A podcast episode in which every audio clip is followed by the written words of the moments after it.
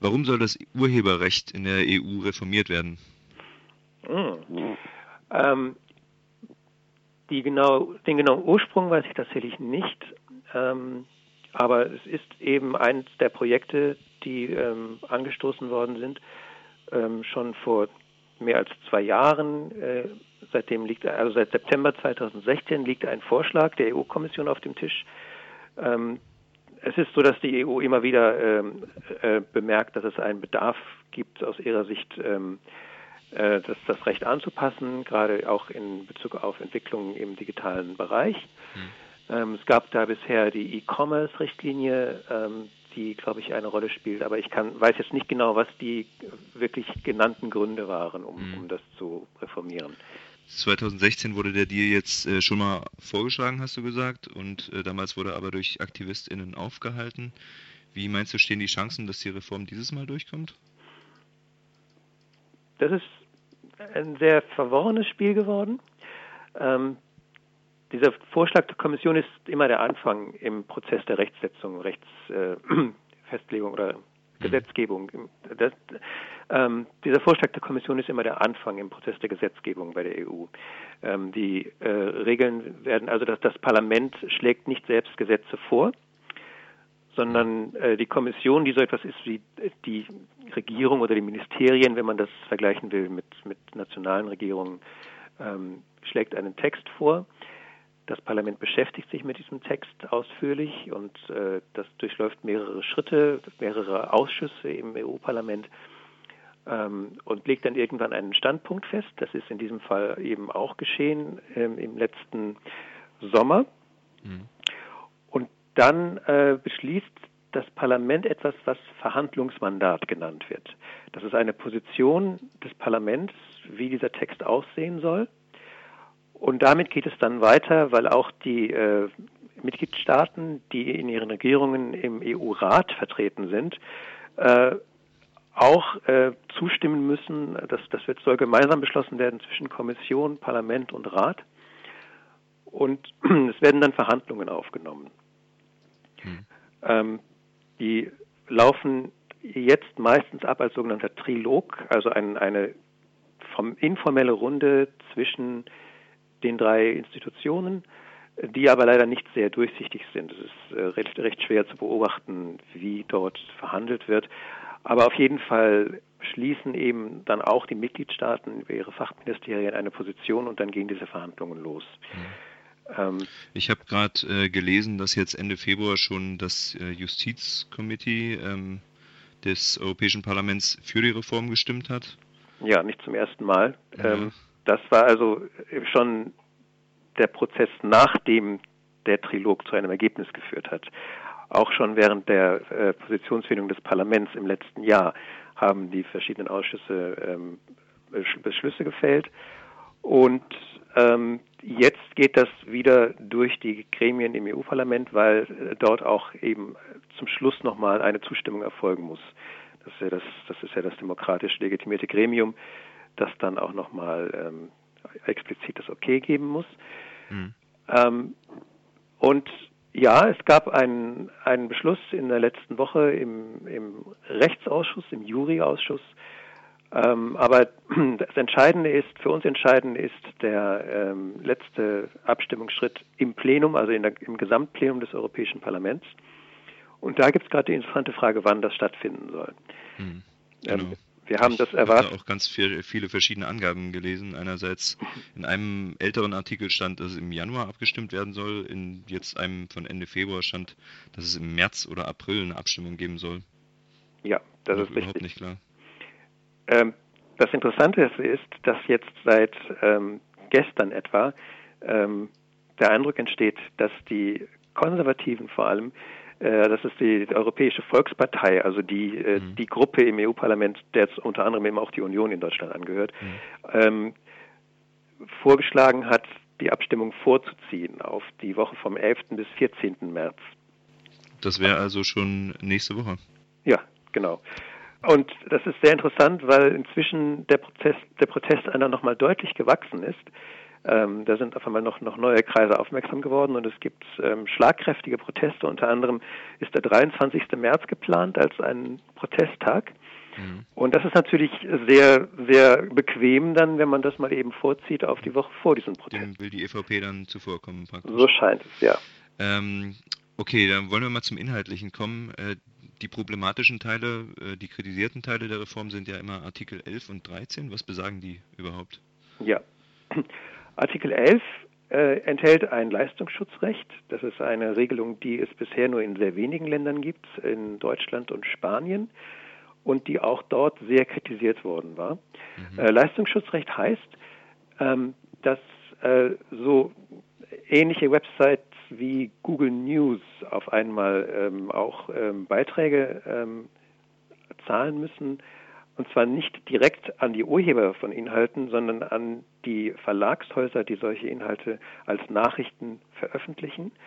Ähm, und ähm, es soll also kostenpflichtig werden, Verweise auf solche Artikel zu schalten auf einer eigenen Website. Ähm, dann ist die Frage, wie viel zitiert werden muss, damit diese Pflicht dann greift und, und solche Fragen. Das ähm, heißt, das schränkt eigentlich letztendlich äh, einfach Verlinkungen ein von einer zur anderen Website oder wie? So ist es. Es wird auch dann verkürzt als Linksteuer bezeichnet, obwohl das natürlich keine an den Staat zu, äh, zu zahlende mhm. Steuer ist. Ähm, das ist ein sehr problematisches Vorgehen, weil es, äh, das, weil, es, weil es alle möglichen Aktivitäten im Internet behindern kann, die sich eben mit Medienberichten beschäftigen. Ähm, diese Regelung ist äh, an, wird behauptet, äh, ist wichtig, um eben äh, das Überleben von Journalismus äh, zu gewährleisten. In der Praxis in Deutschland hat sich gezeigt, dass das äh, dass es eben vor allem kleine Websites betrifft, die äh, dadurch leiden, die nämlich ihre Aktivitäten einstellen und dass große Websites, die immer so äh, ähnlich wie Google News, die immer so als Zielrichtung angegeben worden sind, ähm, damit eigentlich keine Probleme haben, weil sie eine solche Macht haben, dass sie sich mit den Verlagen einigen, ähm, im Grunde so weitermachen zu können wie bisher. Mhm. Wie, wie können denn kleine private Websites damit umgehen? Also wenn jetzt irgendein privater Blog oder sowas auf äh, einen Zeitungsartikel verlinkt, dann muss er dafür dann Geld bezahlen. Ja. Mhm. Ähm, das heißt, das heißt, Leute, die das privat machen und die schon irgendwie Geld für Server und so weiter ausgeben, die müssen dann praktisch nochmal drauf bezahlen. So ist es. Ja. Okay, das ist natürlich problematisch. Ähm, wie sieht es denn aus mit Artikel 13? Ja, Artikel 13 ist der Artikel, der jetzt äh, wirklich noch am meisten in der Diskussion ist. Die Kampagnen fokussieren sich auf Artikel 13, denn der greift im Grunde noch viel stärker ein in, in die Freiheiten im Internet. Er greift nämlich ein in die Freiheiten von uns allen, die wir irgendwo äh, Inhalte hochladen und teilen. Äh, das geschieht ja heutzutage im Internet auf Plattformen mit sogenanntem User-Generated Content, also Inhalten, die von den Nutzerinnen und Nutzern selbst dort hochgeladen werden. Also wir reden hier von, von sozialen Medien, mhm. ähm, eigentlich Facebook, Twitter. Ähm, ja, wie sieht es aus mit Mastodon, ähm, den freien Alternativen, äh, dem Fediverse, ist dann auch eine interessante Frage. Ähm, wir fokussieren uns auch da immer wieder auf die großen Plattformen, aber es gibt eben sehr, sehr viele Plattformen dieser Art. Ja. Und auch hier wird ähm, verlangt, dass man äh, Beiträge bezahlt oder dass man Lizenzen erwirbt für urheberrechtsgeschützte Inhalte, diesmal aber direkt bei den, ähm, ja, das ist eine interessante Frage, bei den äh, Creators, also den, den ja. Urheberinnen selbst, oder, und das ist tatsächlich der Inhalt, bei denen, die die Rechte haben. Und das ist nicht unbedingt das Gleiche. Gerade wenn es um große, ähm, groß vermarktete Inhalte geht, dann haben die, die Künstlerinnen und Künstler in der Regel nicht selbst die Rechte, sondern äh, haben eine Vereinbarung mit einer Plattenfirma oder was auch immer. Mhm. Ähm, und um deren finanzielles Überleben soll das eigentlich gehen. Und woher kann ich sowas erfahren, äh, wer da das Recht dran hat, wenn ich was hochladen will? Ähm, das kann ich natürlich nicht. Ähm, und da merkt man schon, daran merkt man schon, wie kompliziert das Ganze dann wird. Ich kann natürlich, wenn ich irgendwo was hochlade, nicht Kontakt aufnehmen zur Plattenfirma, das ist zu aufwendig für mich. Stattdessen wird die, wird die, stattdessen wird die Verantwortung auf die Plattformen übertragen, bei denen ich etwas hochlade. Mhm. Die sollen entweder Vereinbarungen schließen, was aber auch für die sehr schwer ist, oder, und jetzt kommt das, worum es eigentlich geht, was das Ganze so schwierig macht oder so gefährlich macht für unsere Rechte, die Plattformen sollen Mechanismen einbauen, um automatisiert festzustellen, ob ich ein, gerade etwas hochlade, ob ich gerade einen Inhalt hochlade, der geschützt ist. Ähm, mhm. Das ist zwar nicht direkt im Text so drin, das ist etwas, was äh, gerade auch äh, als, als schöner Trick angewendet wird. Mhm. Dort Aber das steht, ist die letztendliche Auswirkung dann, ne? Richtig. Ähm, es werden Bedingungen gesetzt, die es eigentlich unmöglich machen, mit irgendeinem anderen Mittel als mit automatisiertem Filtern gegen Urheberrechtsverstöße vorzugehen. Und das heißt, dass eine Automatik sich anschaut, was ich hochlade, eine von Privaten betriebene Automatik wohlgemerkt, und eine Automatik, die eben auf Algorithmen basiert, die niemals alles erkennen können, was es so gibt im Bereich von der Verwendung von Inhalten, also Parodien und solche mhm. Dinge, Memes. Ähm, und diese Automatik entscheidet dann, ob mein Inhalt, den ich kommunizieren möchte, auch wirklich kommuniziert werden kann. Und das ist ein erheblicher Einschnitt in mein Recht auf freie Meinungsäußerung. Mhm. Letztendlich äh, ist das ja dann eine Zensur durch private Firmen. Ne? Es ist ja nicht mal, dass der Staat irgendwie festlegt, was erlaubt ist und was nicht, sondern dass die Firmen dann entscheiden müssen, oder? Das ist genau das, das eine Problem. Es ist ein von Privaten durchgesetzter Mechanismus, der eigentlich ähm, um Grundrechte sich dreht und deswegen nicht Privaten überlassen werden sollte. Es ist ganz oft zu beobachten, dass die Rechtsdurchsetzung heutzutage auf Private abgeschoben wird, die dann auch entsprechend transparent arbeiten. Es ist dann die Frage, ob es auch Mechanismen gibt, um dagegen sich zu wehren, wenn zum Beispiel eine falsche Entscheidung getroffen wird. Das ist der eine Punkt. Und der andere Punkt ist, dass es eine automatisierte Entscheidung ist. Ähm, und dadurch werden also erhebliche Verzerrungen oder Fehlentscheidungen äh, garantiert stattfinden. Denn kein Algorithmus kann Dinge verstehen wie den politischen Kontext, in dem etwas gerade stattfindet, äh, die Bezüge, die ich habe mit dem, was ich teile. Ähm, das überfordert auch heutzutage noch, noch lange äh, mhm. die sogenannte künstliche Intelligenz. Und äh, auf, zusammen haben wir also einen Mechanismus, der sich wirklich auf, auf zentrale Grundrechte erheblich auswirken kann. Ja. Ähm, das ist ja auch irgendwie gerade für, für so Riesenplattformen wie YouTube irgendwie relevant, ne? die einfach aufgrund der Masse der, der eingehenden Informationen das gar nicht irgendwie menschlich prüfen lassen können. Das müssen ja dann irgendwelche Filter machen. Ja. Ähm, Google hat jetzt auch gedroht, äh, Google News ähm, in der EU nicht mehr anzubieten und äh, heute gab es irgendwie ein Statement, dass YouTube wohl davon auch bedroht wäre. Äh, meinst du, Google hat da mehr Möglichkeiten, Druck zu machen als äh, die Aktivistinnen? Natürlich, hat, natürlich haben die Plattformen ihre eigenen Möglichkeiten, um Druck auszuüben.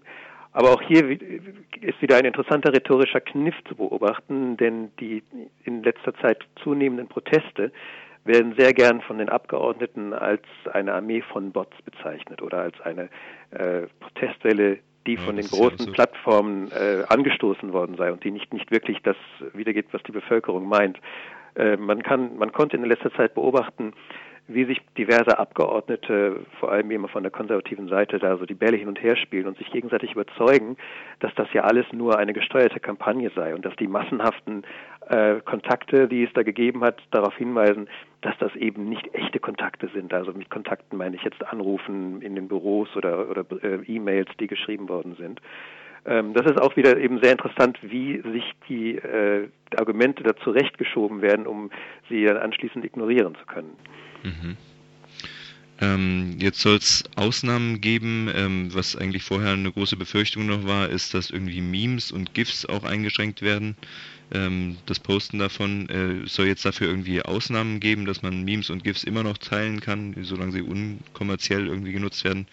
Äh, sind das Zugeständnisse, um den Deal zu retten? Meinst du, ohne, ohne diese Zugeständnisse wäre irgendwie noch härtere Opposition gewesen? Auf jeden Fall. Ähm, das passiert natürlich, solche Veränderungen passieren natürlich auf öffentlichen Druck hin, egal von wem der jetzt ausgeübt wird. Und ähm, das Problem ist, dass diese Ausnahmen sehr unklar sind. Also ich kann nicht genau wissen, ob etwas, was ich als Meme teile, weiterhin wirklich als als Meme äh, erkannt werden wird, oder was heißt weiterhin, ob etwas, was ich was ich als Meme teile, wirklich als ein solches Meme dann auch erkannt werden wird. Mhm. Äh, die man kann natürlich versuchen jetzt auf dem aktuellen Stand der, der Praktiken, die wir heutzutage so haben, Ausnahmen zu definieren. Es sind diverse Ausnahmen in, tatsächlich in den Text aufgenommen worden.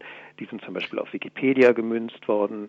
Genau, ähm, was gibt es denn noch für welche? Ja, es gibt zum Beispiel ähm, Aussagen über Open Source Plattformen, also wenn irgendwie äh, sowas wie GitHub oder in, inzwischen gehört GitHub zu Microsoft und die Open Source Szene bewegt sich auch wieder zu neuen Plattformen hin, aber Plattformen dieser Art mhm. könnten äh, sind offensichtlich im Hinterkopf gewesen bei einigen der formulierten Ausnahmen. Aber das ist eben nur der aktuelle Stand, nicht der Technik, sondern der, der Praktiken im Netz. Und man behindert dadurch im Grunde die Entwicklung von neuen Plattformen. Denn äh, wer weiß, wenn jemand eine ganz andere Idee hat, ob das dann unter die jetzt heute formulierten Ausnahmen fällt. Ein anderer interessanter Fall ist, dass ähm, äh, die Plattformen nach Größe und Alter ausgenommen werden. Also Plattformen, die äh, weniger als drei Jahre alt sind, werden ausgenommen sofern sie nicht ähm, mehr als fünf Millionen monatliche Besucherinnen und Besucher haben und sofern sie nicht ähm, mehr als zehn Millionen jährlich verdienen. Das heißt, hier wird im Grunde versucht, Beruhigung zu verbreiten, aber es kommt eine sehr komplizierte, ein sehr komplizierter Mechanismus von, von Einschränkungen daher, die bedeuten, dass es auf einmal gefährlich äh, wird zu wachsen. Man will also europäische neue Ideen vielleicht aus dem europäischen Bereich schützen. Aber sobald diese Ideen erfolgreich werden und groß werden, schlagen dann eventuell wieder sehr komplizierte äh, Mechanismen zu und ähm, Verpflichtungen zu filtern kommen dann eben doch. Das heißt, die Gesetze werden dann letztendlich nicht gleich für alle angewendet, sondern es gibt dann sehr verschiedene Regelungen für verschiedene Plattformen. Ja, das kommt dazu. Das, das wird dann eben, es, es wird schwieriger, ähm, das Gesetzwerk zu übersehen und es wird äh, schwieriger davon zu reden, dass es eine faire Regelung ist. Es ist eine Regelung, die angepasst wurde an aktuelle, an die aktuelle Situation und die eventuelle Einschränkungen äh, für zukünftige Entwicklungen dann bieten kann.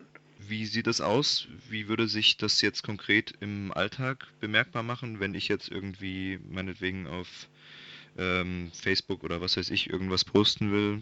Ähm, wie sieht das dann aus? Natürlich wissen wir das noch nicht genau, wie das aussehen wird, aber ähm, ganz klar ist, dass etwas, was ich poste, dann automatisiert geprüft werden wird und ich drücke dann also den, den Senden-Knopf oder Teilen-Knopf ähm, und, und dann, dann vielleicht abgelehnt. Ja, dann genau. Ich kann eventuell das nicht durchführen und das, was ich sagen will, kann ich dann erstmal nicht sagen.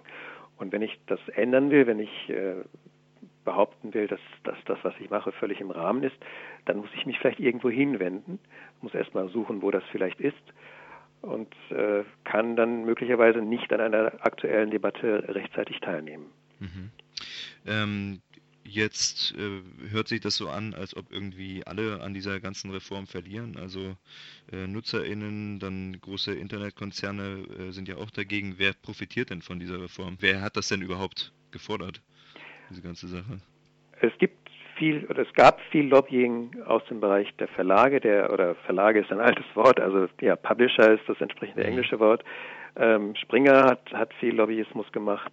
Ähm, interessanterweise hat die Bertelsmann Stiftung ähm, zuletzt sich auch sehr kritisch geäußert. Ähm, die sind ja irgendwo so dazwischen, denke ich. Ne? Die, die sind äh, teilweise Online-Plattformen. Äh, also ich glaube, es ist nicht Bertelsmann gewesen, sondern inzwischen hat sich der Bertelsmann-Konzern auch sehr kritisch geäußert. Mhm. Ähm, und äh, es ist eigentlich für mich nicht mehr übersichtlich, wer jetzt wirklich für sich da dahinter steht. Äh, natürlich gibt es interessierte Kräfte, die dahinter stehen, sonst würde man auch äh, bemerken, dass das Projekt jetzt anders behandelt wird. Aber ich kann dir im Moment nicht sagen, wer das aktuell ist.